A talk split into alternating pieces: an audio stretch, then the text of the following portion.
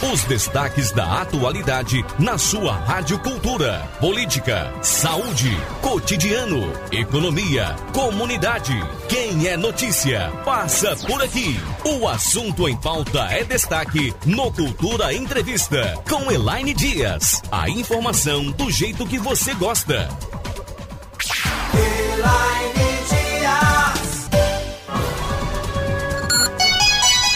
Uma hora e 48 minutos, uma e 48. A gente continua aqui a programação da Rádio Cultura do Nordeste. Agora começando mais um programa, o Cultura Entrevista. Seja bem-vinda, seja bem-vindo. Hoje o assunto é economia. E a gente fala sobre economia, mas claro, sobre os impactos dessa quarentena rígida no estado de Pernambuco, também em várias partes do país, na economia dessas regiões, desses estados, dessas cidades. Vamos conversar com o mestre em economia, o economista Renato Chaves.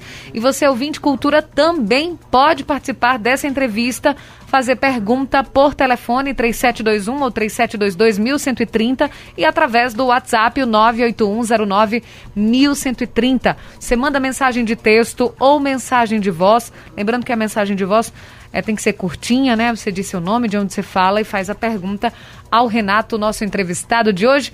Renato, é sempre um prazer recebê-lo aqui nos estúdios da Rádio Cultura do Nordeste. Seja bem-vindo. Muito obrigada desde já. Boa tarde. Que é isso, Alain. Boa tarde a todos, boa tarde a você, toda a produção. Sempre um prazer. Obrigado pelo convite. Renato, a situação é muito difícil, né, que a gente está passando. E essa quarentena mais rígida, é, a gente tem visto, inclusive, é, protestos né, por parte dos comerciantes, até por parte da, do, dos próprios comerciários também, muitas vezes, enfim, falando sobre essa.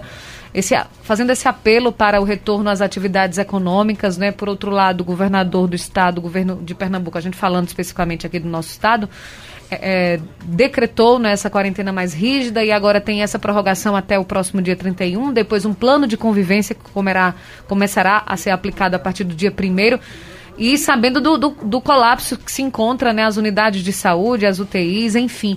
Então, é uma situação muito delicada, né? É, principalmente quando você leva em consideração as questões fiscais. É porque, assim, uma coisa é a gente falar da pandemia em si, a parte médica, respiradores, oxigênio, é, profissionais, UTI, tudo isso aí. Mas qual o reflexo disso, que é isso aí que eu gostaria de conversar, focar mais na conversa, digamos assim, que é a questão fiscal do, do governo do estado, principalmente, um pouquinho do municipal, e a questão econômica mesmo das pequenas empresas que são as mais afetadas. Então, assim, do ponto de vista estritamente de finanças públicas para o governo do estado, só é interessante fechar comércio ou parar esse tipo de, de atividade quando ela, ela pode ter uma outra fonte de renda. E a gente viu no ano passado que o, qual, qual era o problema? Imagine, como eu comentei até aqui na rádio, quando a gente teve aqui na época do, do auge da pandemia mesmo, dos lockdowns, era o seguinte, de onde é que vai vir a receita, por exemplo, da Prefeitura de Caruaru, sem o São João, sem a Semana Santa, sem, ou quase sem, o Natal, mesmo com delivery e tudo isso aí, a gente sabe que Caruaru também é uma cidade semi-turística, ela pega também o entorno, e se aproveita dessas datas comemorativas, Dia das Mães, tudo isso daí. O que, é que aconteceu? Conversando também com um, um outro conhecido meu da prefeitura, ele, a, gente, a prefeitura em si não teve problema. Mas por quê? Porque o, a dívida, ou o, o, a pancada, digamos assim, de falta de arrecadação foi chutado para cima da escada, para o nível acima. Nesse caso foi parar no governo federal. Então você tem o governo federal que gastou horrores, não só com auxílio emergencial, como Pronamp, como repasse de verba para todo tipo de coisa nos estados e municípios reforçou o caixa desse pessoal. Do, no caso de, é, dos eventos que, que tem aqui sazonalmente, né, como por exemplo São João, muitas empresas patrocinadoras, para não perder contrato, ainda, ainda pagaram, mesmo sem receita, muitas, muitas delas para é, é, continuar tendo os contratos futuros, porque isso também conta. E aí a coisa ficou, por falta de uma palavra melhor, meio que mascarada ou amenizada por causa dessa situação. O que a gente fez foi, como no cartão de crédito, gastou agora, mas não pagou a conta. A conta vai vir depois. Esse é o problema. Isso para o governo vir, federal. Primariamente para o governo federal, mas para todos os agentes envolvidos, porque teve estado aí que acabou com um reforço de caixa que não faz sentido nenhum na época de, de crise. Porque quando tem crise, diminui a circulação de mercadorias, também diminui a arrecadação do Estado, como por exemplo o CMS. Mas como é que você tem uma crise e você tem um, um, até um aumento de caixa em alguns casos? Teve Estado que estava num rating de dívida, que a gente chama, né, que é se o Estado é ou não líquido, se ele tem condições de arcar com as dívidas que ele tem, que melhorou nesse período. Voltou a entrar num, numa situação que ele pode tomar novos empréstimos, por exemplo, do governo federal. Isso não faz sentido econômico. Mas, por causa de uma situação completamente atípica e a gente passar por cima de algumas leis por causa do estado de calamidade pública, aconteceu. O problema é qual vai ser, como eu estava dizendo, qual o tamanho da conta e quando é que ela chega. Então, é, traduzindo o que você disse, Pronto, aí. Eu, po é... eu, posso resumir, inclusive. Pronto. Deixa eu tentar Sim. resumir. Pode ser? Desculpa de atropelar aí, Elaine. É porque é o seguinte: a situação é. Os números, eles não vou dizer que eles estão maquiados, mas eles ainda eles estão com um lag que a gente chama, eles estão defasados, como se fosse uma defasagem. Por quê? Porque a gente fez um gasto como se fosse um cartão de crédito, a fatura não chegou ainda. Aí parece Isso que a gente o governo federal. O governo federal você disse que gastou muito, é, foi não parar é nele, foi parar nele. O estadual e o municipal não sentiram tanto assim porque foram aparados. A queda mesmo principal ocorreu no governo federal. Aí o que, é que acontece? Quando o governo estadual faz, peraí, eu posso fazer compra sem licitação por causa da, da estado de calamidade pública. Está tendo um repasse a rodo do governo federal, não só para mim, estado, como para os municípios. Então também não preciso socorrer os municípios diretamente. Então eu posso fechar tudo. O dinheiro está vindo, por assim dizer, de helicóptero, né? De cima para baixo. Aí o que acontece? O governo federal agora não postergou o estado de calamidade, então volta a valer teto de gasto, orçamento, aquela coisa toda. E os estados ficam, tá bom, então eu ainda vou receber alguma coisa, porque os repasses ainda continuam mesmo dentro do plano, que existe um plano de contingência, é, por mais mal feito que ele tenha sido. Só que também se eu fechar o comércio, eu perco a arrecadação, por exemplo, do ICMS, que é o principal, é, principal imposto estadual. O que é que eu posso fazer? Vou ter que encontrar o meio termo. Aí a realidade se impõe. Eu vou ter que tentar gerenciar a pandemia de uma forma que eu não tenho que fechar tudo novo por 3, 4 meses. Eu acho que foi esse tipo de coisa, e muita pressão, obviamente, de lobby de comércio e tudo mais em cima do governo estadual, para dizer, olha, a gente tá fazendo tudo que vocês disseram. É álcool em gel para todo lado, só entra com máscara. É quem pega a gente bota para casa. Não feche de vez o comércio, senão vai ter um, o remédio vai ser pior do que a doença. É isso que está sendo dito no governo do estado. Então ele teve que encontrar o meio termo. Não vou mais receber esse dinheiro todo de lá, mas também não posso fechar todo mundo mais por causa disso. E agora? Aí veio o que aconteceu agora, que depois do dia primeiro tem essa semi-abertura, né? Restritivo, mas não é completamente fechado. E aí, é, é a economia, então, depois desse dia primeiro, volta a circular? Acontece uma mudança? É, a gente ainda está em época de, de gerenciamento de prejuízo. Vamos dizer assim, o, PIB brasileiro teve um tombo de 4,1% e que, diga-se passagem, dos mares foi o menor, porque tinha gente do Banco, do Banco Mundial previndo 10% de queda no PIB em um ano só. Isso não é uma queda, isso é um completo disparate, né? Isso é uma jaca do pé. 4,1, por que pareça, é pouco, apesar do deterioramento brutal das contas públicas federais, que foi isso que eu comentei, o governo federal gastou muito, segurou um pouquinho os números, mas se endividou de um jeito que está problemático. Tanto que o dólar está refletindo isso, por isso o dólar é tão alto também. Entendeu?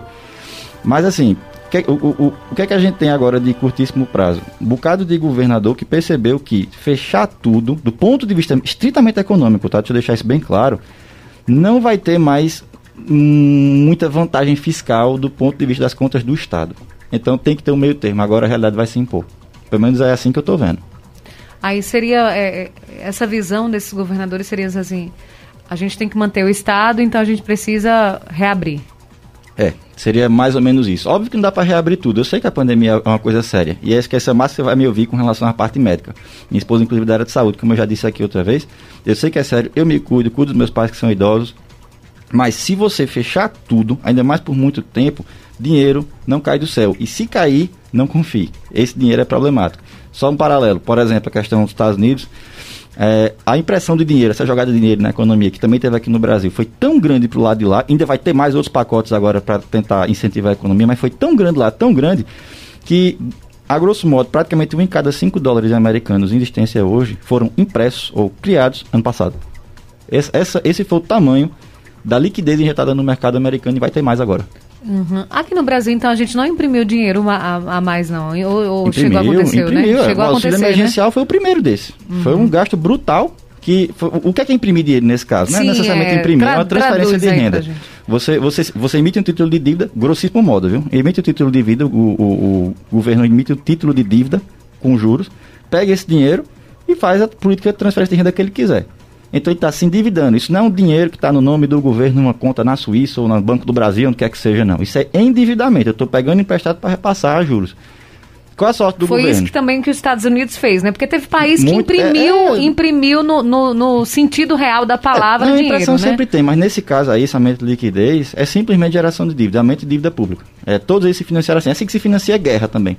Você, você imprime dinheiro nesse sentido. Você cria título de dívida, bota no mercado e financia a guerra. Ou seja, é por isso que, por exemplo, o dólar estava tão fraco na primeira década, um dos principais motivos. Porque teve muita impressão de dinheiro, muito dólar. O que, que acontece quando tem muito dinheiro mercadoria? O preço cai. A lógica é a mesma. O problema é, a gente aqui imprimiu tanto, o mundo todo imprimiu tanto, só que com um cenário de altíssima incerteza e outros fatores que o dólar, em vez de descer, subiu. Mesmo com essa impressão brutal, para você ver como foi louco 2020 do ponto de vista econômico. A gente não vê isso muito, não é tão fácil de observar isso, mas foi louco a esse ponto. O dólar no começo de 2020, final de 2019, estava 4,3. Imagina, a gente fala hoje 4,3 parece bom, né? Porque a gente estava reclamando, né? Já bateu aí quase 6 reais. Tem muitos fatores, mas o principal hoje é a incerteza internacional e interna. Cadê as reformas? Quando é que o, quando é que o Brasil abre de novo para negócio? Abre a economia, volta à normalidade. A principal aposta é a vacina. Tudo bem, se tiver que ser assim, que seja. Mas o problema, voltando um pouco mais a conversa, é o remédio não pode ser pior do que a doença. Esse é que é o problema. Renato, com relação ao município, né, você falou que os municípios e os estados eles sofreram menos, estão sofrendo menos economicamente do que o governo federal. E quando um prefeito, por exemplo, de um município vai para entrevista, conversa e diz a arrecadação diminuiu muito, Sim. então está passando por dificuldade. Então seria o quê? Veja, é, quando diz que passava por menos dificuldade, também não quer dizer que tão bem. Teve alguns que realmente tiveram mudanças bem brutais.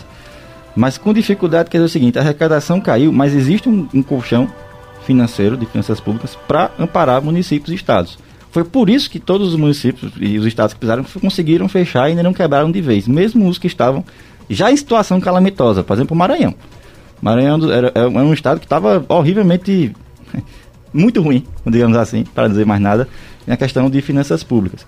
Pernambuco não estava tão ruim, ou assim, estava na média o Maranhão tem pior. Tem os melhorzinhos, os estados mais ricos, né? E o, o, o que sai da, da linha seria o Rio de Janeiro, que é um estado que devia ser rico com royalties do petróleo, está quebrado, por causa da, de outros assuntos que a gente sabe. São Paulo é outro. Inclusive, São Paulo recentemente teve um aumento de ICMS. Só que já, já é alto lá, aumentaram mais ainda. Isso reflete, por exemplo, que é um assunto paralelo, no que? Preço dos combustíveis. Porque praticamente metade do preço dos combustíveis em média no país é ICMS piscofins. E se você tirar o custo de produção, o custo de, de, de, transporte, a margem do posto, a maior parte é imposto. Então, assim, imposto não é que ele não aumente preço. Ele distorce, para dizer o mínimo. Vamos deixar isso aí parado, que é melhor. Vamos voltar para a história também. Então, municípios. Mas a gente quer saber também, o, ele distorce é o preço, é, ele o, não, não, não Duas aumenta. coisas que distorcem muito o preço são, por exemplo, o monopólio, a concorrência monopolística, e imposto. Imposto, via de regra, ele causa mais de um tipo de distorção econômica você tem é, problema de distribuição de alocação de recursos e é uma formação de preços. Mas isso aí eu estou entrando muito na teoria. Vamos botar para o município, se você quiser depois a gente toca nisso, não tem tá, problema. Vamos tá. para o município. O que aconteceu? É, você pega cidades que são estritamente turísticas, por exemplo.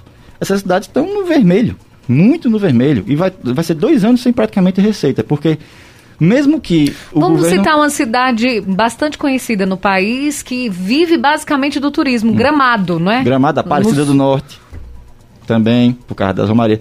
Esse Sim. pessoal aí, sem a principal secretaria de turismo, eles ficam em situação calamitosa mesmo. Eles estão assim. Há dois anos. Pior do que a gente, Muito pior, dizer, porque né? o, o Caruaru ainda tem outras coisas. Caruaru tem turismo, ela não é turística. Entende? Inclusive cidades, por exemplo, como Fazenda Nova aqui do lado. Caruaru enche os hotéis por causa da Fazenda Nova, na, na época da Semana Santa. Uhum. Por isso que eu estava comentando. E, como eu já comentei aqui também, é o entreposto comercial. Caruaru, Caruaru é uma cidade comercial, enquanto, por exemplo, Petrolina é uma cidade agrícola. Entende? Tem, tem essas diferenças. Mas quando a gente fala de principalmente turísticas, o que é que aconteceu? Elas ficaram muito no vermelho, teve que ter uma ajuda maior de um jeito que agora o Pronamp, por exemplo, agora vai poder pegar bares e restaurantes e indústria hoteleira. Porque quando você. O que acontece com muita empresa que está sem, percebe, sem, sem uh, projeção de voltar? Ela tem que ter giro, que é o sangue da empresa, o capital de geração da empresa. Ela para todos os investimentos novos e começa a botar em giro, que é o quê? Manutenção de insumos para funcionar, se precisar, e manutenção de folha de pagamento, principalmente, porque normalmente a questão de, de ó, hoteleiro, na realidade, de turismo, é primeiramente, primeiramente serviço, né? Então é gente trabalhando. É gente que, se não tiver, não tiver a empresa vai como pagar, vai para a rua. O que acontece? Precisa de giro. Aí as empresas estão se endividando, pegando crédito, tudo bem, até barato, porque a taxa de juros foi mantida baixinha, justamente por causa da situação que a gente estava. E isso também é outro tema que a gente pode falar, os juros. Mas foi mantida baixinha para o pessoal poder tirar o financiamento e pelo menos não morrer. Isso é o equivalente a uma pessoa estar tá debaixo d'água, você botar um canudinho para ela respirar, pelo menos. Entende? Só que a água ainda está subindo e pode ser que passe do canudo. Esse é que é o problema. Uhum. Não, e não tem como saber se vai ou não subir, não é também, não é? ou se vai descer a água, né? O problema é justamente, pronto, esse é o ponto primário. Incerteza Não dá para saber, incerteza. Incerteza mata uma economia do ponto de vista da modernidade, né? Uma economia moderna que a gente vive hoje. Qual o problema aqui? Mesmo que o governo federal dissesse, todos os governadores acatassem, tá tudo liberado de novo normal, tá volta à normalidade. Quem quiser andar de máscara, álcool em gel, o que é que você faça por conta própria, mas tá tudo liberado. Quanto voltava a funcionar normalmente? Bem menos, muito pouco, talvez quase nada. Porque o pessoal já está assustado. Queira ou não, existe esse fator de incerteza. Então, quando um empresário olha e vê isso, peraí, mesmo que eu possa reabrir agora, não vai adiantar? Qual é a minha perspectiva então? Aí apareceu a salvação da vacina. É, sem tratamento feito, eu falei, no lado médico, mas se acontecer a vacina de fato, se acontecer imunidade de rebanho, qualquer coisa que pelo menos bota a luz contenha no fim do túnel. um pouquinho o vírus, é, né? É, contenha de uma forma que a gente vê uma luz no, no, fim do túnel de uma certa normalidade, pelo menos no, no comércio geral, vamos dizer assim, na, é, nas atividades econômicas, a gente já respira. Aí a água, esquece a água baixando do canudinho. Até chegar de novo no nariz da, da empresa, talvez demore um pouco. Esse é o problema. Agora, Renato, o Brasil, ele se comporta de uma maneira diferente economicamente com relação a outros países, países mais desenvolvidos? Rapaz, ótima pergunta. Um amigo meu me mandou um, um paper dele que estava comentando justamente sobre isso, é a tal da curva de Phillips. Inclusive, se ele estiver me ouvindo agora e eu de repente falo alguma besteira do seu paper, me corrija depois. Mas ele estava investigando o que é a curva de Phillips, a relação entre desemprego e inflação. A, a, lógica por trás, sendo bem, bem, bem rudimentar, é o seguinte: se você tem uma inflação subindo, você tem um desemprego baixando e o contrário, isso é uma relação inversa. Aí você investiga essas relações aí com os modelos lá que ele fez, ele é, tratou dois regimes e tal, e é interessante porque o Brasil ele consegue quebrar essa curva, ele consegue ter as duas coisas ao mesmo tempo. Inflação alta e desemprego alto. A gente é meio diferentão nesse ponto no, no o que, que, que explica isso, então? Renato? Olha, você quer grossíssimo modo, e de novo eu peço desculpa ao meu amigo se você falar alguma besteira, eu li o paper dele ontem, talvez não desse nem tempo muito de comentar, mas, assim, funcionalismo público, que é insensível a esse tipo de coisa.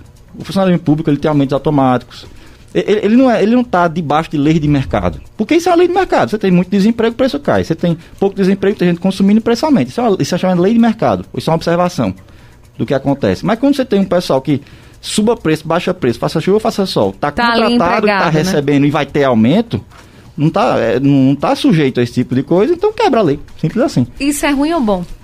Olha, economicamente Depende, isso é ruim. é. Sabe por quê? Aquela boa e vai da frase, não existe almoço grátis. Alguém tem que pagar o que esse pessoal está recebendo. Existe mais de um jeito deles receberem. Sabe por quê? Quando o governo. O, o governo tem a arrecadação dele via impostos, né? Mas também existe o imposto inflacionário. Já ouviu falar nisso?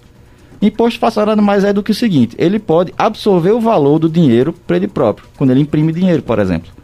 Então, assim, todo mundo na economia tem um real. Aí o governo imprime 10, esses 10, na hora que ele imprime, por assim dizer, na que ele cria, vale 10 de fato. Depois que começa a circular, é que o valor do dinheiro de decai, mas ele já teve no curto prazo algum valor criado.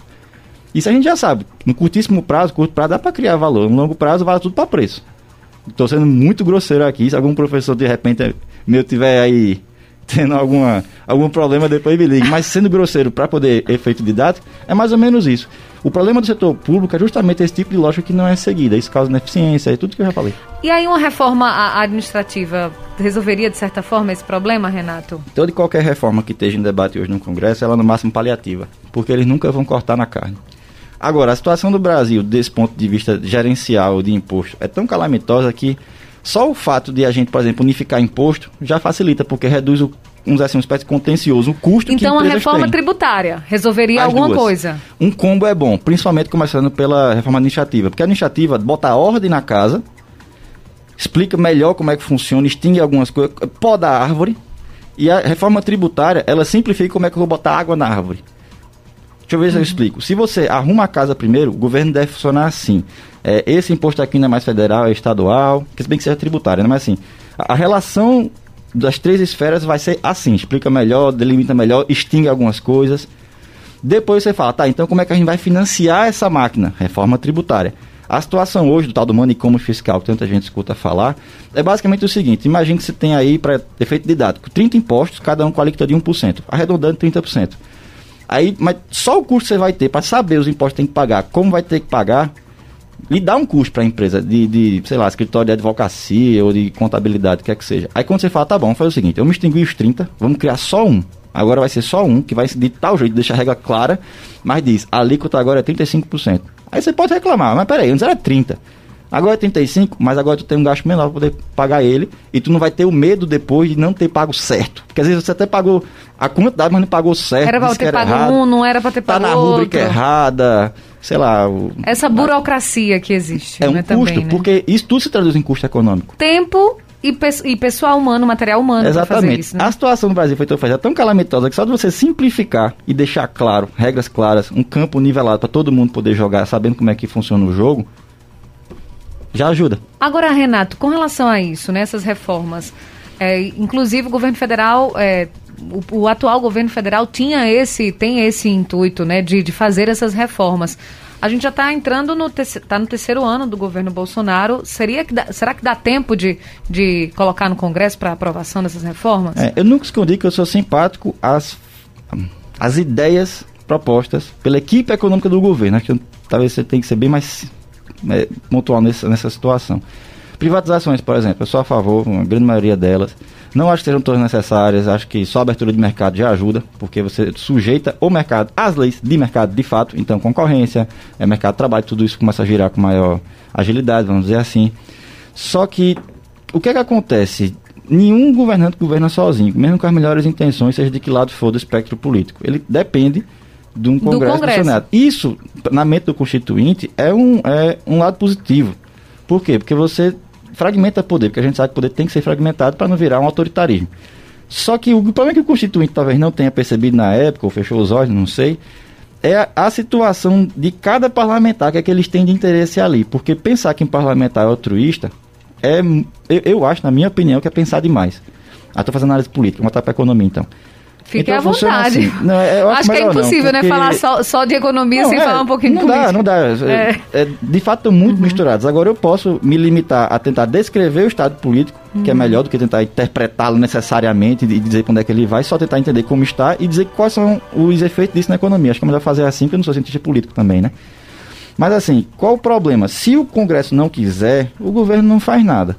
Enquanto que se o governo não quiser, o Congresso ainda consegue fazer muita coisa tem mais, tá meio desbalanceada essa situação de jeito que está hoje. Então, se você tem aí, por exemplo, os presidentes da Câmara e do Senado, não vou dizer contra, mas não muito a favor do governo, eles bloqueiam as pautas todas, por melhor que elas sejam para o Brasil.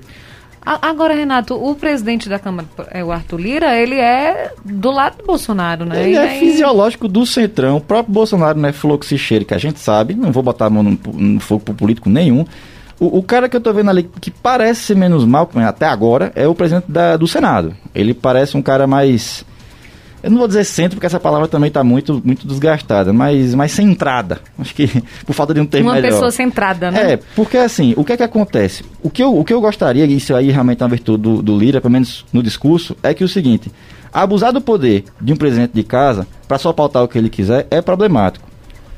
Por quê? Porque ele, ele, de fato define o rumo do país, porque o Congresso define o rumo do país. Então, se ele pelo menos tiver abertura para colocar em pauta o que nele mesmo concorde, é, é, é, é, muito, não vou dizer justo, mas assim, é virtuoso esse tipo de coisa, por mais que ele não concorde. Aí o que, que aconteceu? Os presidentes anteriores estavam bloqueando muita pauta que eu, aí é pessoal, eu considerava benéfica. A privatização da Eletrobras, a questão do que passou agora, Isso né? antes da pandemia também, Central, né? Da pandemia. Aí agora, pelo menos, tem a chance dela ser pautada. Para mim está ótimo. E aí vai, ser, vai ter o debate democrático, existe a política boa, a política ruim, né? Política é jogo de interesse. O problema é que o interesse está debaixo da mesa. Esse é o problema. Agora, ô Renato, será que nesse momento que está tendo tanta dificuldade para as empresas, uma reforma tributária não seria é, é, uma das ações do, do Ministério da, da, da Economia, da economia não seria importante também para tentar salvar mais empresas? Seria bom, só tem um problema. Qual reforma, da, qual reforma tributária?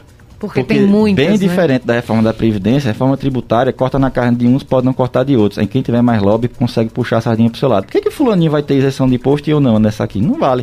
O debate é muito pior. Por isso eu disse também que era muito melhor fazer a reforma é, administrativa primeiro, para pelo menos é, organizar melhor o setor público, para a gente saber onde é que a gente está pisando. E as duas, né? Por que, por que não as duas, duas não, agora? As duas seria né? melhor, mas Agora, agora, mesmo na pandemia, para que algo é isso fosse... que estamos torcendo modificado. O problema todo é qual da, qual da Previdência não, qual tributária. Esse é o problema todo. Porque realmente vai cortar na carne de um. Por causa do manicômio tributário que vem, que, dificulta a própria reforma. Porque assim, o exemplo que eu gosto de usar é o seguinte: diga uma coisa, aquela sandália Crocs. Ela é uma sandália, qual a classificação dela? Ela é uma sandália ou ela é um impermeável? Porque isso vai determinar qual a classificação de imposto que ela vai pagar até inviabilizar o negócio. Esse é tipo de manicômio tributário que eu estou me referindo. Até na, na, na legislação em si. E vem outro problema. Não confunda incidência jurídica de um imposto com incidência econômica. Por isso é tão difícil modelar é, tributos. Entende? Não, por exemplo, não é que. Qual a diferença? Porque uma coisa é você dizer, não, é o, é, o, é o empresário que vai pagar. Aí ele tem essa condição de repassar. Por exemplo, ele embuta no preço e passa para frente. Ele não chega a pagar.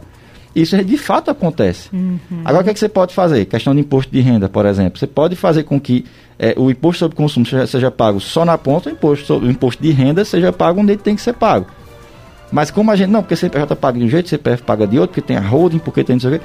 Por, pela quantidade de leis, a pessoa que quer maximizar seu próprio lucro, seja em CPF, CNPJ, vai procurar que ele maximiza, não tem problema.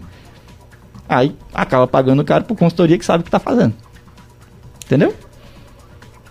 Eu tô tentando ser é, mais didático, é, é porque um, realmente é, é um, tá tudo um... conectado. Você falou a verdade muito grande lá, tá tudo muito conectado. E, e, assim, Renato, eu acho que é um desafio muito grande, né, para os empresários, não é? Numa, numa pandemia ainda enfrentar, né, continuar enfrentando toda essa burocracia, todas essas, essas questões. Ser empresário no Brasil é um grande desafio, né? Já era. E agora na eu pandemia, pronto. dizer é que o empresário está falando com agora de manhã, talvez esteja até ouvindo, é, empresário nesse país ele é um herói. Agora, isso tem um asterisco nesse empresário. Porque quando a gente fala empresário, infelizmente o imaginário popular muitas vezes é um cara que está com um carrão, com uma casona, que está oprimindo todo mundo, botando tudo no bolso. Meu amigo, não é não empresário, empresariado brasileiro é microempresário, é, é autoempregado. Às vezes o cara quer. É aquele que está trabalhando quase 20 horas chama por de dia, né? informal, né? é, que a gente chama de informal, mas que a gente chama de empresário, mas é informal muitas vezes. Esse pessoal que está criando, de fato, o, o, o, que a gente consome no Brasil. Existem empresas? Existem, existe banqueiro? Existe, eu não estou dizendo isso, mas o grosso mesmo de gente que dá emprego maioria, é né? pequeno. Isso quando você conta até, sei lá, dona de casa que tem uma funcionária, ela também é uma empresária nesse sentido, mas eh, menos Está empregando alguém. Está emprega, tá, tá, dando emprego. Por isso que até falar empresário é complicado. Vamos dizer assim, empregadores. Porque queira ou não, você acaba dando emprego para alguém. Então, demonizar esse tipo de gente, ou essa ideia de empresário, é muito problemático para o país. Enquanto o brasileiro não percebeu que o que tem nada é regra de mercado, enquanto a gente não souber que o que baixa preço de fato, por exemplo, é concorrência, Enquanto a gente não entender que outra coisa, que é outro assunto que eu queria tocar, por exemplo, a questão de independência do Banco Central, que uma vez falaram, disseram que será privatizar o Banco Central. Não tem nada mais longe da verdade do que isso. Uma, uma é, um, um, Banco Central livre, isso quer dizer o seguinte, ele não sofre diretamente, pelo menos em papel, vamos dizer assim, em tese, é, influências políticas. A gente pode ver o que está acontecendo, por exemplo, agora na Turquia. O cara mandou embora o presidente do Banco Central lá porque aumentou o juros acima do esperado. Já é o quinto em dois anos, presidente do Banco Central que vai que vai entrar lá. Ou seja, você vai acreditar no que o cara novo que entrar vai dizer? Não, porque a gente sabe que ele é um marionete, que o que manda mesmo é o presidente. Não foi o que o presidente quer, sai do cargo. Isso é questão de confiança. Enquanto que quando o Banco Central é livre, ele vai aumentar ou diminuir o juros de, de, de, acordo com a inflação, com regras claras. Isso clara, deixa as regras claras, o, o, o, o campo de jogo mais nivelado e as pessoas podem agir dentro disso. O problema do Brasil é a imprevisibilidade. A gente vai para um rápido intervalo comercial. Na volta do intervalo, a gente continua conversando com Renato Chaves. Renato, que é mestre em economia. Ele é economista, o Renato, e você, ouvinte cultura, pode também fazer sua pergunta por telefone 3721 ou 3722 1130. Pode mandar pergunta no nosso WhatsApp, o 981091130. Pode mandar mensagem de texto ou mensagem de voz. Diz seu nome, de onde você fala e faz a pergunta. A gente volta já. Estamos apresentando Cultura Entrevista com Elaine Dias. Voltamos com o Cultura Entrevista. A apresentação da jornalista Elaine Dias. Agora, 2 horas 19 minutos, 2 e 19, a gente está de volta aqui no Cultura Entrevista, hoje recebendo o mestre em Economia, Renato Chaves, economista. E o ouvinte Cultura também pode fazer sua pergunta aqui no Cultura Entrevista de hoje, por telefone, WhatsApp também. É, você pode interagir através de mensagem de voz ou mensagem de texto. O programa tem um oferecimento de Sismuc Regional Trabalho e Luta em prol dos servidores municipais de Caruaru e região Agreste Central de Pernambuco. Rua Padre Félix Barreto, número 50, Maurício de Nassau, fone 3723-6542. Casa do Fogueteiro e Utilidades. Dispõe dos produtos para o combate ao Covid, máscaras, álcool gel, tecidos TNT, Feltro Micas pelo melhor preço. Casa do Fogueteiro e Utilidades, tradição e qualidade. WhatsApp 981787512. Rua da Conceição, Centro. Visite nossas redes sociais. O Instagram da Casa do Fogueteiro é arroba Casa do Fogueteiro. Temos também Cicatriza Caruaru clínica especializada no tratamento de feridas, úlceras varicosas, pé diabético, úlceras arteriais, lesões de difícil cicatrização, curativos especiais, laser terapia e cuidados podiátricos. Telefone 31 37 5753, Cicatriza Caruaru, Rua Saldanha Marinho 410, bairro Maurício de Nassau. E BCNE Contabilidade. Bem mais que uma empresa de contabilidade. Acesse bcne.com.br. WhatsApp 81 99565 7023, Rua Fernão Dias Pais, número 31, Maurício de Nassau, Caruaru. Nós temos ouvinte na linha. Alô, você do telefone, boa tarde. Boa tarde, ouvintes da cultura do Nordeste. Boa tarde, minha príncipa. Olá, seu Heriberto, tudo bem? Ah, mil maravilhas. E boa tarde, esse economista. Ô, meu amigo, eu só tenho poucas perguntas para falar. A economia, nós já vemos uma desgraça do, dos impostos aí tão, tão altos. Mas aonde vai os impostos todos? Tem outro buraco mais, mais embaixo, que se chama do transporte. Eu vou lhe dar um exemplo. O, uma carreta de, de 22 pneus daqui para São Paulo, ela gasta uma base de mil litros de óleo de ida e mais mil de volta. Essa é ao preço do óleo diesel que deve estar um, quase quatro real, o frete sai por, vamos dizer, só de petróleo, só de óleo diesel, 8 mil real de cada viagem dessa. Aonde é que vai colocar esse dinheiro? Não vai colocar no, no alimento, no, no equipamento que trai a, a geladeira, fogão e, e isso tudo e nós vemos numa crise, porque na minha época eu trabalhava na Petrobras com a carreta, nós não temos reservatório para sustentar a, a, o nosso país. Por isso que vem petróleo lá de fora, por causa dessa, desses governos que têm as suas, suas manhas né, de, de, de fazer essas transações. Porque não tem se o país parar, que nem agora mesmo. Você pode perguntar em qualquer refinaria da Petrobras que está no passo de, de tartaruga, porque não tem o combustível para soltar, para queimar no nosso país. Por isso que eu digo, o transporte é que aumenta mais do que o, o, esses impostos que eles empurram de qualquer jeito. Uma boa tarde e que Deus abençoe todos e um bom fim de semana para todos. Um abraço para você, senhor Heriberto. Muito obrigada. É, o senhor Heriberto traz uma, uma, uma lembrança muito importante, né? Tal do combustível. É, funciona assim. Sem logística, o país não sai do canto. E sem combustível, não tem logística. Grosso modo é isso. Mas vamos lá. Preço de combustível no país. Preço de combustível é basicamente três coisas. O preço do petróleo, que é um commodity, como é trigo, como é minério de ferro, que é, que é negociado em bolsa cujo preço varia por dia. Depois eu explico que não varia por dia dentro do país. Mas, por ser uma commodity, é comercializada no mercado internacional, portanto o preço é em dólar. Então, o preço, ou a cotação do dólar, dólar comercial.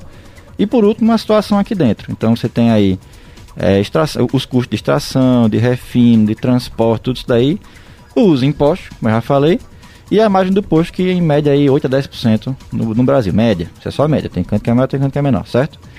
Aí o que, que acontece na situação que a gente está hoje? A gente tem o preço do barril de petróleo estava tendo só alta esse ano. Então o preço dizer assim, o preço meio que absoluto da commodity petróleo aumentando. Você tem o dólar aumentando. Então, se, se, o, se o barril fosse, por exemplo, um dólar, mas o dólar saísse de 5 para 6 reais, a gente ia pagar mais caro para ter o barril. Mesmo que o preço do petróleo não tivesse aumentado, porque o dólar aumentou. E como eu já disse, no começo de 2020 o dólar estava aí a quê? 4 e pouco. Você vê que tá 5,50, 5,60, 5,80 agora.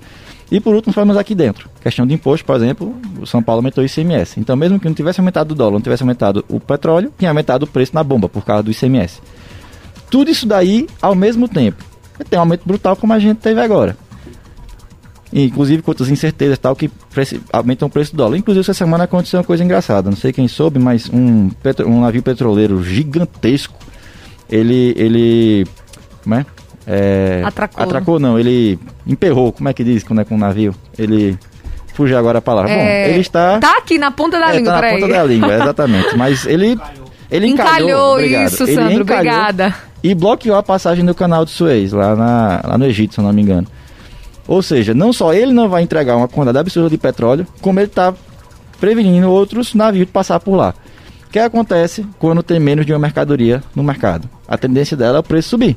Não é isso? Tem menos petróleo, o preço dele sobe. Mas é porque foi produzido pouco? Não, é porque não chegou na ponta por causa de um problema que não tem nada a ver com o mercado. Foi um problema técnico de um navio que encalhou. E que pode eh, gerar uma crise global, é. inclusive. O equilíbrio fala, econômico, né? de forma geral, é, é, ele, ele é muito é, delicado, mas ao mesmo tempo ele é muito robusto, porque ele é delicado porque ele precisa ser ajustado finamente, só que não é um, um local centralizado que ajusta os preços de tudo no mundo, de alfinete a algibra nuclear. É um sistema descentralizado de preços. Preço é isso, preço não causa nada, preço é consequência de oferta e demanda, não tem mistério. O que, o que vai afetar a demanda ou a oferta é esse tipo de coisa. Agora, por exemplo, no, na época da pandemia mesmo, quando teve lockdown, o que acontece? Não tem ninguém saindo de casa, avião tudo no chão. O que acontece com a demanda por petróleo? Caiu, né? Se a demanda por petróleo cai e as produtoras, das quais você tem aí duas ou três no, no mundo, que é praticamente o cartel, né? Tem a Arábia Saudita, tem a Rússia e tal. Decidem, então, peraí, por que, que eu vou continuar produzindo não sei quantos milhões de barris de petróleo por dia se não tem ninguém consumindo? O preço vai despencar, eu tô lascado. O que, que eles fazem? Tá, a partir de agora vamos tirar pela metade da produção diária de petróleo para segurar o preço. Aí depois que as, as, economias começam a reabrir, que a demanda por petróleo volta a acontecer, aviões voltam a voar, usando de aviação, né? Ah, então agora, quando o preço vai aumentando, agora a gente vale a pena aumentar, aumentando aos pouquinhos. Porque eles têm condições de controlar preço. Daí a ideia de monopólio que eu falei. O monopólio pode controlar preço, então ele sempre tenta pegar o, a, a margem maior. Simples assim. A questão econômica aí que o nosso ouvinte colocou, agora está para dentro do país, ninguém cria estoque de petróleo. O estoque pode aparecer porque foi comprado antecipado. Na semana, semana não aconteceu, aí correu estoque. Que é isso que está acontecendo hoje na Europa. Por isso que o, prefe... que o petróleo não subiu mais do que subiu esses dias. Porque existe algum, algum estoque ainda, porque acabou ter restrição na França, na Itália, todos os países estão com restrição de novo. Aí o, o que a turma comprou não chegou a usar. É um equilíbrio é, é, é instável que a gente está passando hoje. Esse é o problema por causa da incerteza. Uma malha ferroviária por todo o Brasil resolveria um pouco esse problema aqui no país de, um, de uma de o transporte ser tão caro, né? E inclusive dependendo exclusivamente do, do, do diesel, da gasolina? É, o, o problema da gente nesse, nesse sentido de, de infraestrutura é, é depender de um tipo só de transporte. Realmente é ruim. Agora, o outro problema, minha querida Elaine, é o seguinte: a forma como é pensado infraestrutura no país, primariamente estatal. Vou começar com uma besteirinha só, de que pode ser considerada como infraestrutura: os Correios. Para que um monopólio nesse, nesse mercado? Gente, eu não sou nem necessariamente a favor da privatização dos Correios. Eu adoraria, não vou mentir. Porque não tem necessidade de um governo ter empresa de, de, de, de entrega, ou de telégrafos, quer que seja.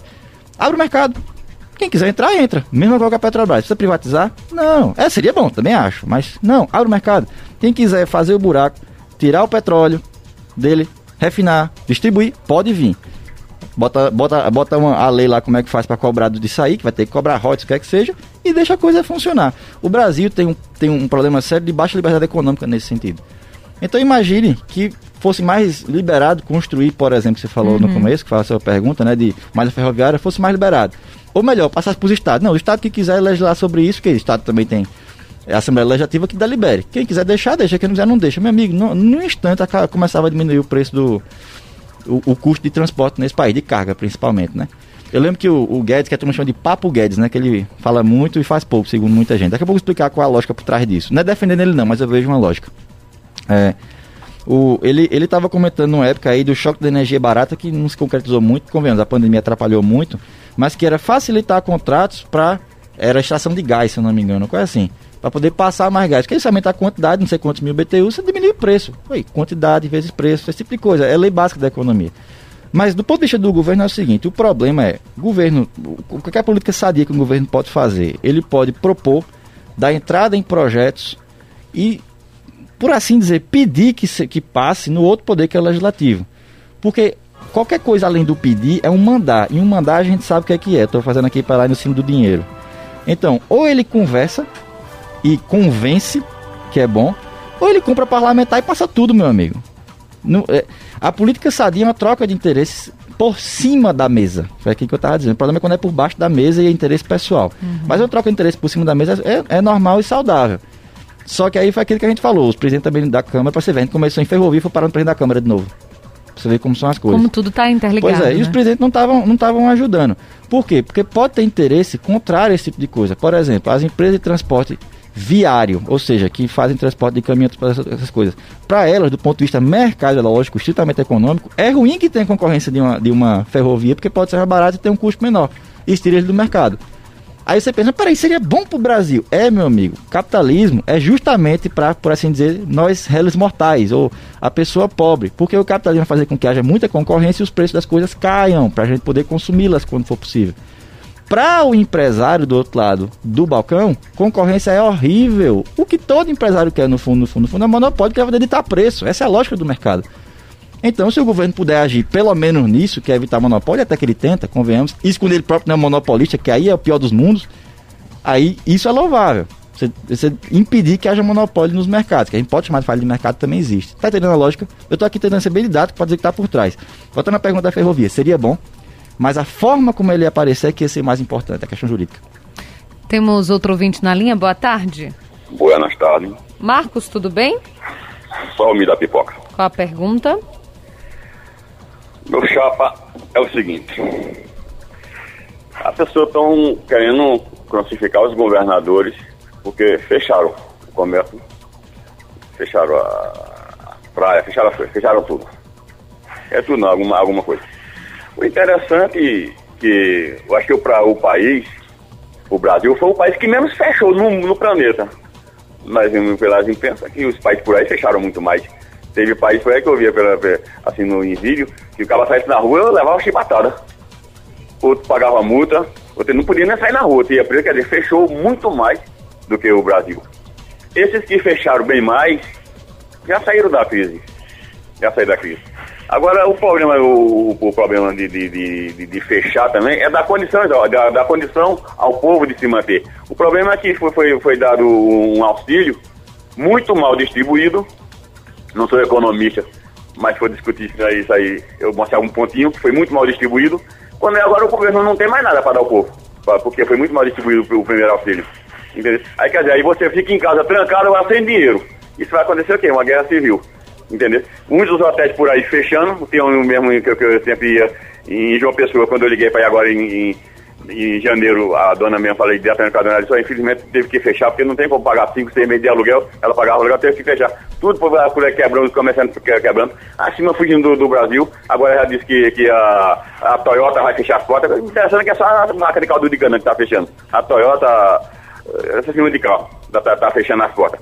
Aí eu te, eu te pergunto, campeão, se nós tivéssemos um, um, um, um, governante, nós tivéssemos um governante que não fosse doido, que tivesse um pouquinho de juízo, tivesse uma equipe econômica mais, mais competente, nós não sairíamos dessa crise mais inteiro do que vamos sair. Um abraço. Um abraço, Marcos. Muito obrigada pela sua participação. É, tudo bom, Marcos. Vê só.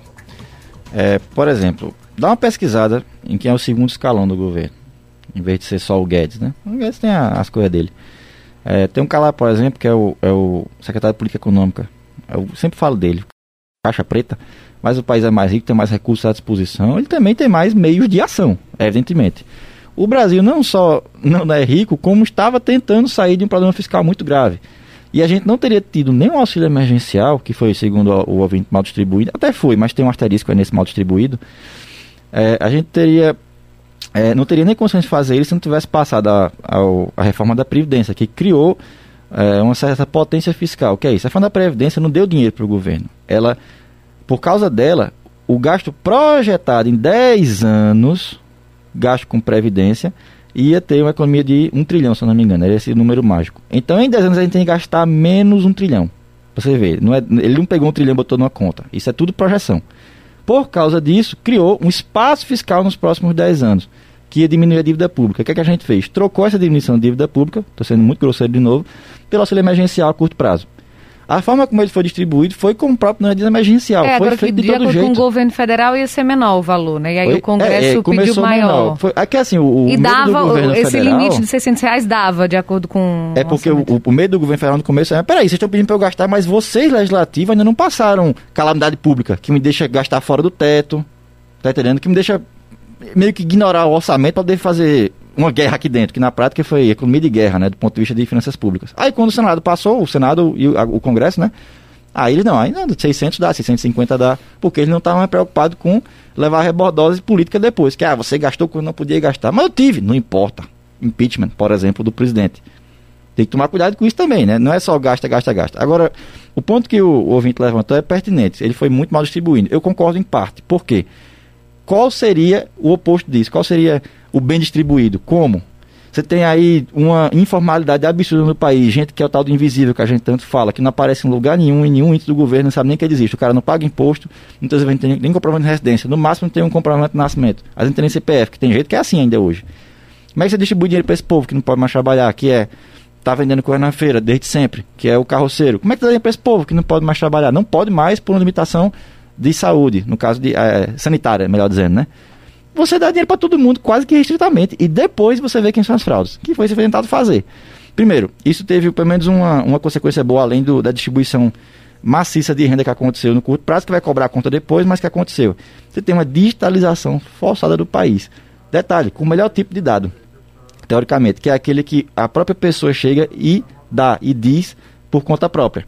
Então você tem um monte de gente baixando no Caixa Tem na época, botando lá, meu nome é fulano Cicrano, eu vivo com fulano Cicrano e dando os dados tudinho. Muita gente não pensou nisso. Os dados começaram a aparecer voluntariamente para o governo federal. É como se o governo federal estivesse comprando os dados da nação. Ninguém pensou por esse, por esse lado, né? A questão de fraude, que quem recebeu de vice, o cara já era funcionário público acabou recebendo, isso aí eu considero quase como um acessório. É ruim, mas é quase como um acessório. Mas muita gente até atualizou os próprios dados para poder receber essa situação. Então você teve uma bancarização, porque criou uma conta no nome da pessoa, ela agora está no sistema financeiro, que já é um ponto bom, e agora ela existe. Tem dados dela, o que é que ela é, qual a idade, o que ela fez, pelo menos nesse período. Isso é muito positivo, pelo menos. Meu sonho, inclusive, é que o, o Brasil perceba que cartório é coisa do passado, porque cartório é jabuticaba, só existe aqui no Brasil. Mas vamos lá. Isso facilita muito para o governo até futuros programas de transferência de renda. Tá entendendo? E ensinou ao país como é que se lida com uma situação em que tudo tem que fechar. Isso é muito bom. Temos ouvinte na linha, boa tarde. Boa tarde, essa menina. Olá, Nininha, tudo Boa bem? tarde, esse menino. Boa- é, tudo bem, graças a Deus. Olha, é, o problema é o seguinte: eles queriam no começo tirar dinheiro dos idosos, tirar metade, né? Só dar metade para os idosos. Ia ser uma desgraceira total, sabe por quê? Porque a felicidade de muita gente é os idosos. E do governo também, porque quando o, o- o idoso recebe, vai para o supermercado, paga água, paga luz, paga tudo. Então fica sem nada, compra remédio, faz tudo, entendeu? Quando o dinheiro circula na mão do idoso. Eu acho que esse auxílio au- é- emergencial devia também os, os idosos receber. Por quê? Porque os idosos, às vezes, sustentam família, de filho, de neto, tá entendendo? E os- às vezes o, o filho bebe de cachaça o dinheiro que recebe do auxílio, e a avó e o avô fica sustentando os filhos deles. Então eu acho que o, o auxílio devia ser também para os idosos, porque os idosos é mais importante o dinheiro dos idosos do que o dinheiro do- de quem vive aí farrando, bebe, tomando cerveja, no lugar de, de pegar o dinheiro do auxílio, vai tomar cerveja, que eu conheço gente assim. Então, eu acho assim, de vez de tirar o dinheiro do idoso, devia aumentar o dinheiro dele, porque o dinheiro dele serve demais. Ele não farra, ele não vai para Paris comprar roupa granfina, ele compra roupa tudo da Sulanca. Então, o dinheiro dos idosos é muito importante. Agora, faz uma pergunta a esse menino.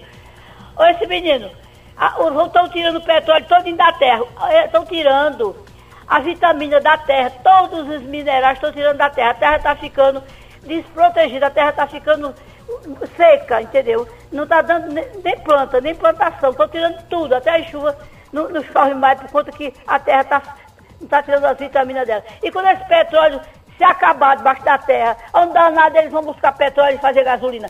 Eu acho que o melhor eles fazer é trilha e botar trem para carregar as coisas, porque daqui uns dias, não muito longe, nesse futuro eu não vou alcançar não.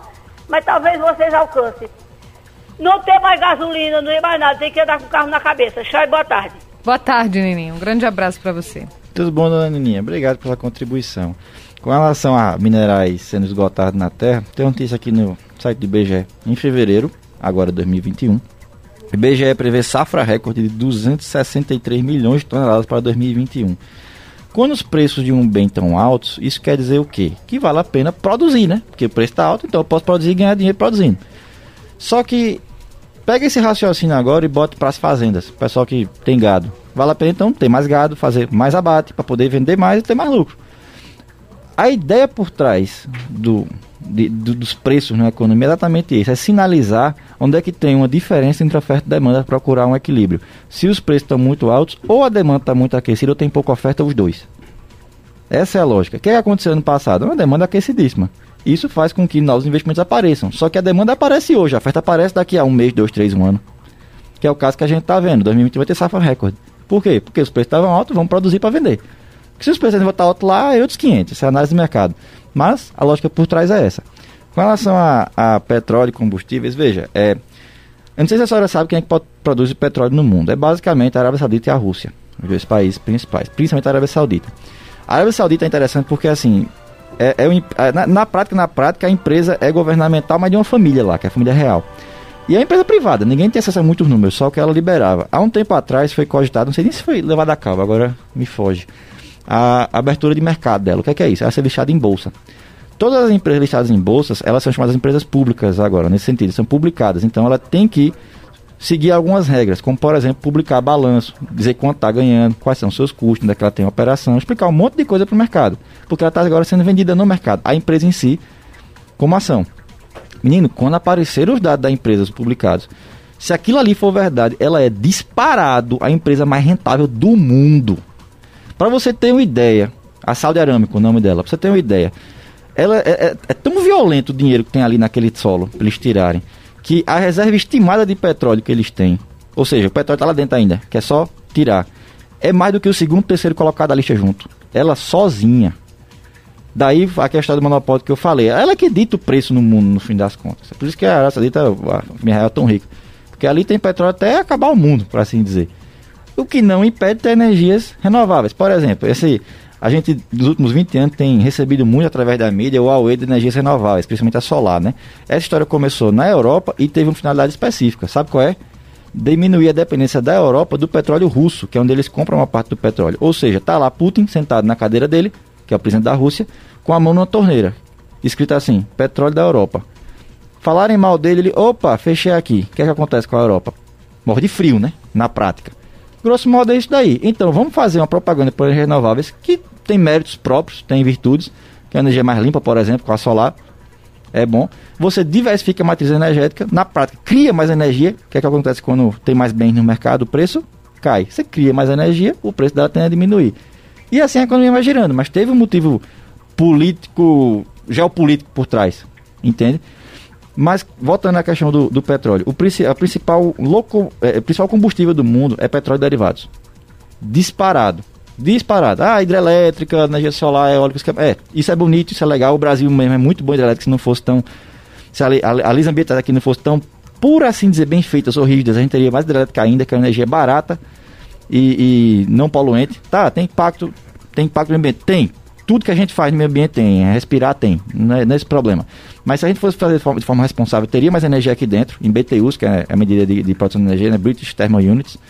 Mas assim, não, não, é que, é, não é que a Terra, voltando a dona Nininha, esteja ficando muito exaurida, ter sido retirada. É que a gente tem 7 bilhões de pessoas no planeta ou mais que todos os dias vão acordar e destruir recursos para viver. É isso que, isso que significa viver. Agora, do tempo para cá, tem tentado ser um pouco mais responsável, né? Acho que isso deve responder a pergunta da nossa amiga. Ela perguntou também é, sobre por que, que o auxílio emergencial não, hum. não chegou para idosos também.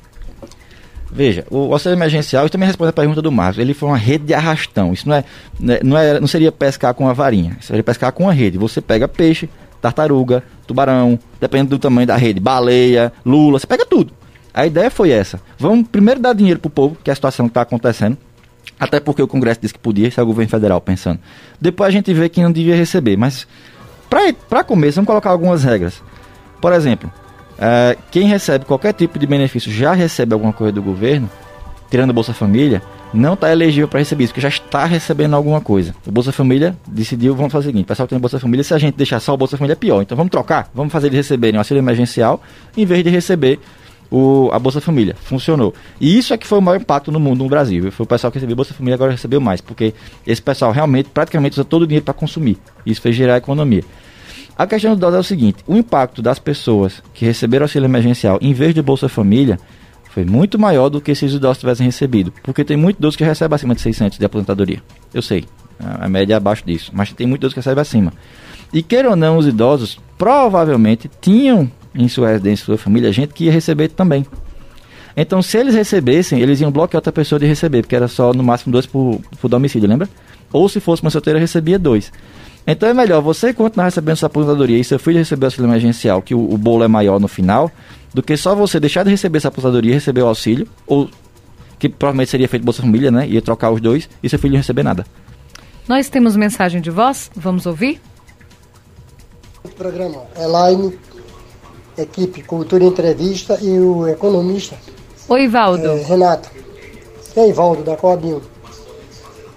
Veja bem, é, ultimamente eu, eu escutei um, o Banco Central, depois de seis anos, aumentou a taxa Selic, com a desculpa com a, de que era para conter a inflação. Ora, se o Banco Central passou seis anos sem mexer na taxa Selic. E a inflação está do jeito que está, e vir agora com a desculpa de que vai aumentar para conter a inflação, para não, que, que não haja inflação, eu, eu sou leigo demais nessa questão, mas eu eu sou crítico, às vezes, dentro da, do, do meu conhecimento, e observo as coisas da seguinte maneira. Eu acho que essa ação do Banco Central, na realidade, é uma coisa proposital. Até porque vai haver uma, uma, uma correria do, do, do, do, do empresário, a grande maioria é microempresário, né? e para baixo, a linhas de crédito e a empréstimos. Né? Então eu, eu vou por aí, porque não é nessa balela de segurar e de conter a inflação, até porque, repito, passou seis anos sem mexer na taxa e a inflação no Brasil é galopante. Aí vem-se com a desculpa, são várias versões, mas uma é não é porque o dólar estourou porque o real está desvalorizado, o real está lá embaixo. Então isso gera inflação porque tem que é, utilizar mais real para comprar dólar, para pagar, porque tudo é em dólar. Né? Então, quer dizer, a taxa Selic, na realidade, no meu ponto de vista, é uma coisa irrisória. Porque seis anos sem mexer, a inflação está do jeito que está, e agora vem com uma coisa que mexer para segurar a inflação, não é. Isso, na realidade, é para tirar proveito do empresariado que vai correr atrás de banco para pegar empréstimo. Não é por aí? Ou eu estou pensando errado? Olha, o navio que está encalhado não é petroleiro, não. Ele é conteneiro, ele carrega contêineres gigantescos, 220 mil toneladas, e ele está é, é, é, atrapalhando o trânsito. Mas esse navio não é petroleiro, ele é conteneiro, ele carrega contêineres, ele é cargueiro, ok? Um abraço para o Ivaldo, muito obrigada, que mandou uma mensagem de voz no nosso WhatsApp. Tá bom. Obrigado pela correção. Posso enganar, posso se enganar também é normal, né? Mas com relação à taxa de juros, vamos lá.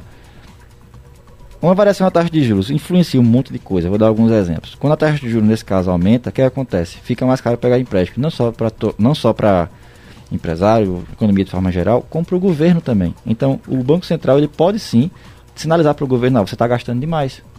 Então, eu vou aumentar os juros aqui, porque isso vai fazer você gastar menos também. Isso é um ponto. O segundo, ele já falou, isso desestimula novos investimentos, tomada de empréstimo por, por parte das empresas e agentes econômicos. Então, o empréstimo para consumo, por exemplo, comprar carro, também fica mais caro. Você desacelera a demanda e o que, é que acontece com a demanda baixa, beabá econômico, o preço cai, desacelera a inflação. O problema é o seguinte, minha gente, inflação sempre vai existir. O que é, que é inflação? Primeiro conceito, aumento generalizado de preço.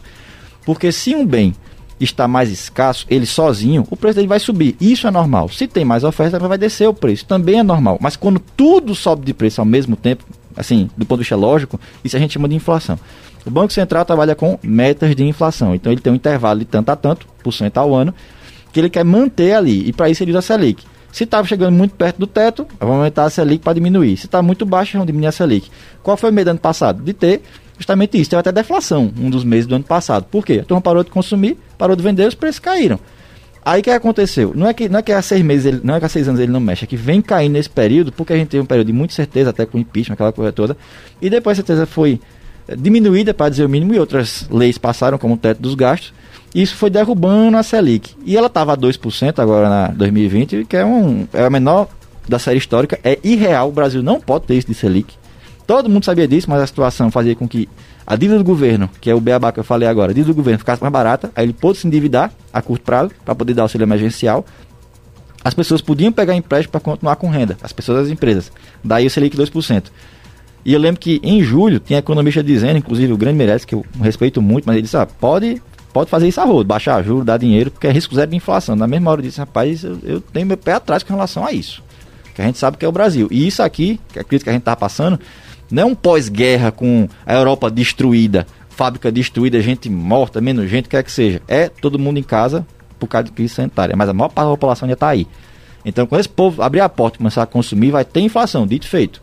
Começou a ter. Aí o que, acontece? O, o, o, Banco Central agora, que é independente, que é o tema que eu não, não cheguei a comentar, que é muito importante, é bom que seja independente, decidiu fazer o seguinte: bom, visto que o governo está gastando pra caramba, quer gastar mais. Visto que a turma está começando a sair de casa, os lockdowns estão terminando. Visto que as empresas vão começar a funcionar, eu vou começar a subir juros agora. O que eles querem fazer, o que parece, melhor dizendo, o que eles querem fazer é voltar a mais ou menos como estava no período pré-pandemia, seus 4%. Que é uma taxa razoável para o Brasil. Outra coisa, por que, que o dólar está tão alto? Um dos motivos é a taxa de juros. O que acontece com taxa de juros muito baixa? A rentabilidade, por exemplo, de títulos públicos aqui no Brasil fica baixa. Então não tem investidor externo querendo investir aqui. Quando a taxa de juros sobe, a rentabilidade do título também sobe, o título paga mais, é melhor remunerado porque os juros estão maiores. Aí investidor externo vem e quer investir aqui. O que é que ele precisa para investir aqui? Real. Mas ele vem com dólar. O que é que ele faz? Vende o dólar, compra o real e investe no título que está com rentabilidade melhor. Aumenta a quantidade de dólar aqui dentro, que acontece com a mercadoria, aquele deadline. Quando a quantidade dela aumenta, o preço cai. Beabá econômico tudo novo. Então você pode ter um cenário de, de, menos incerteza depois, por exemplo, das vacinas. Você pode ter um juros um pouco maior que vai desacelerar a inflação. É um pouco, não é muito. Um juros um pouco menor para desacelerar a inflação e atrair mais investimento externo, arrefecendo o dólar e tendo um outro efeito de novo sobre a inflação. E a gente aos pouquinhos voltando à produtividade normal. Tá entendendo? É, é, é um maquinário assim, bem complexo. Eu estou sendo, também feito eu falei, grosseiro não é diretamente minha área, o que é irônico, isso é macroeconomia aplicada, isso aí, eu, eu estudei um pedaço disso, esse cara que eu citei, o Pepe, é amigo meu, ele é doutor nisso, inclusive, até mandei um zap aqui pra ele, ó, citei teu paper, se eu tiver destruído ele, desculpa, visto que eu li ele ontem. Uhum. Mas a ideia, a, a, lógica econômica por trás é esse daí. Então, o Banco Central vai pensar ao mesmo tempo no governo, no empresariado e no consumo, ao mesmo tempo, para tomar. E a decisão foi unânime de subir de 2 para 2,75%. E tem mais, daqui a pouco vai ter outra, viu? De 1%, muito provavelmente. Talvez suba direto para 3,75%. E um outro aumento mas para o fim do ano para chegar perto dos 5%, que é a taxa que deveria estar.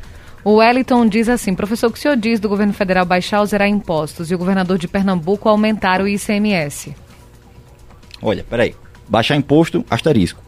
O governo federal, ele não pode abrir mão de arrecadação em um ponto se ele não disser onde é que vai conseguir arrecadação em outro, porque a gente está em situação de calamidade fiscal, como eu já comentei. O governo federal por assim dizer, não pode baixar imposto, não pode abrir mão da arrecadação. Ele pode reorganizar, ele pode aumentar aqui, diminuir ali, chamar de outra coisa, que isso também conta em lei, entende? Mas assim, cuidado com essa afirmação de baixar imposto. Também pode baixar num ponto, aumentar em outro, tudo bem. Só que governo estadual, um negócio engraçado. Perceba que a gente acompanha muito mais notícia do governo federal do que do governo estadual ou até municipal, porque a gente sabe que o maior poder está concentrado em Brasília. É aquela brincadeira, né? Ia lá prefeito e governador com pires na mão, pedir repasse, tipo de coisa. Tem município que só existe por causa do fundo passa do município, F, FPM. Que ele próprio não gera nada. Tem município que é praticamente só a prefeitura que emprega. Essa é a situação do Brasil, um negócio muito centralizado de recursos em Brasília. Daí a reforma administrativa, que é bom que descentraliza isso quase que automaticamente. Mas voltando. A questão do, de, de imposto estadual é porque é o seguinte, os estados, eles têm como é que eu digo isso? É, é meio que como se eles tivessem, não é pouco, mas muito menos meios de captar recursos do que o governo federal, por causa da natureza da nossa federação. Então o que eles fazem? O que eles têm, eles arrocham. Simples assim. Principalmente ICMS. Agora sim, asterisco de novo. A sociedade tem um governo que merece. Se a gente quer uma sociedade assistencialista, que dê dinheiro para idosos, para todo mundo que. Olha o que eu falei, dê dinheiro, transferência de renda direta, vai ter imposto maior, meu amigo. Porque esse dinheiro da em árvore é dinheiro de má qualidade, não presta. Aqui o Júnior Almeida, o diretor da Rádio Cultura do Nordeste, diretor-presidente, lembra que o navio que encalhou não é petroleiro, mas o congestionamento que está provocando no canal sim, Suez... Sim, sim, até pedir perdão. Tudo bem. Tá provocando Obrigado pela correção. Está provocando mudanças nas rotas dos demais navios, cargueiros e petroleiros e aumentando o custo de combustíveis para mudar a rota, o que está provocando alteração no valor do petróleo. Foi justamente o que você tinha falado, Foi, eu, né? Eu, eu, eu expliquei tudinho e falei petroleiro, Só trocou... eu que me enganei. É. Mas veja, mesmo todo, se ele tivesse petróleo, mesmo todo o petróleo dentro dele não causaria só aquele navio, o problema está acontecendo. O problema é que ele está interrompendo uma via principal ali para acessar a Europa, foi isso que eu quis dizer. É, Mas obrigado o, pela é, correção. O, o, problema não é o, o, o navio tá encalhado, o navio tá a carga que tem no navio, é, e sim é, é o lugar que, que ele está tá encalhado, né? Exatamente. Uhum. Por isso que, que tem toda essa questão, o reflexo globalmente. Pra né? você ver como é equilíbrio é um negócio fácil de perder, viu? Foi aquilo que eu lhe disse aqui na, no intervalo que ninguém viu, tem o Luiz Felipe Pondelli diz isso, né? Se a gente perder o capitalismo hoje, amanhã a gente tá andando da pedra de novo. Agora, Renato, você acredita também que o capitalismo precisa se reinventar de certa forma? Tudo. Se quem não se reinventa, morre. Porque a gente muda. Olha, o que é um mercado? Não estou falando de um supermercado que a gente comprou comida, não. O mercado é onde a oferta e demanda se encontram. A oferta e demanda é o nome bonitinho para pessoas. É onde você tem interesses de, de adquirir recursos, ou adquirir serviços, e interesse em prestar serviços ou vender recursos, que são excedentes para a pessoa. Isso é o novo beabá econômico. O nome que a gente botou por cima de um de um de uma economia de mercado para dar um nome mais complexo a outras formas de mercado que foram aparecendo. Outras, outras relações comerciais. Por exemplo, o que é, que é Bitcoin? O tal do, da criptomoeda. O que é que é isso? Ela apareceu primariamente, é uma saidinha que eu vou dar. Ela Sim, apareceu primariamente. a gente até, até tem que fazer um programa só sobre Bitcoin, não é eu interessante, posso até trazer né, um amigo meu que tá, tá craque no assunto, vamos dizer assim. Mas a ideia é, é, por que, que apareceu isso? Porque quem está por trás da moeda é a autoridade monetária, é o Banco Central, é um governo. Então alguém está controlando o fluxo de moeda, enquanto que o Bitcoin é descentralizado. Então, o que, que acontece? Por que, que subiu tanto de valor? Porque existe um limite de Bitcoin, 21 milhões, se eu não me engano, que podem aparecer. E quando você tem uma um oferta pequena para uma demanda subindo, o que, que acontece? Aquele que eu falei, o preço sobe. Aí Bitcoin está virando reserva de valor.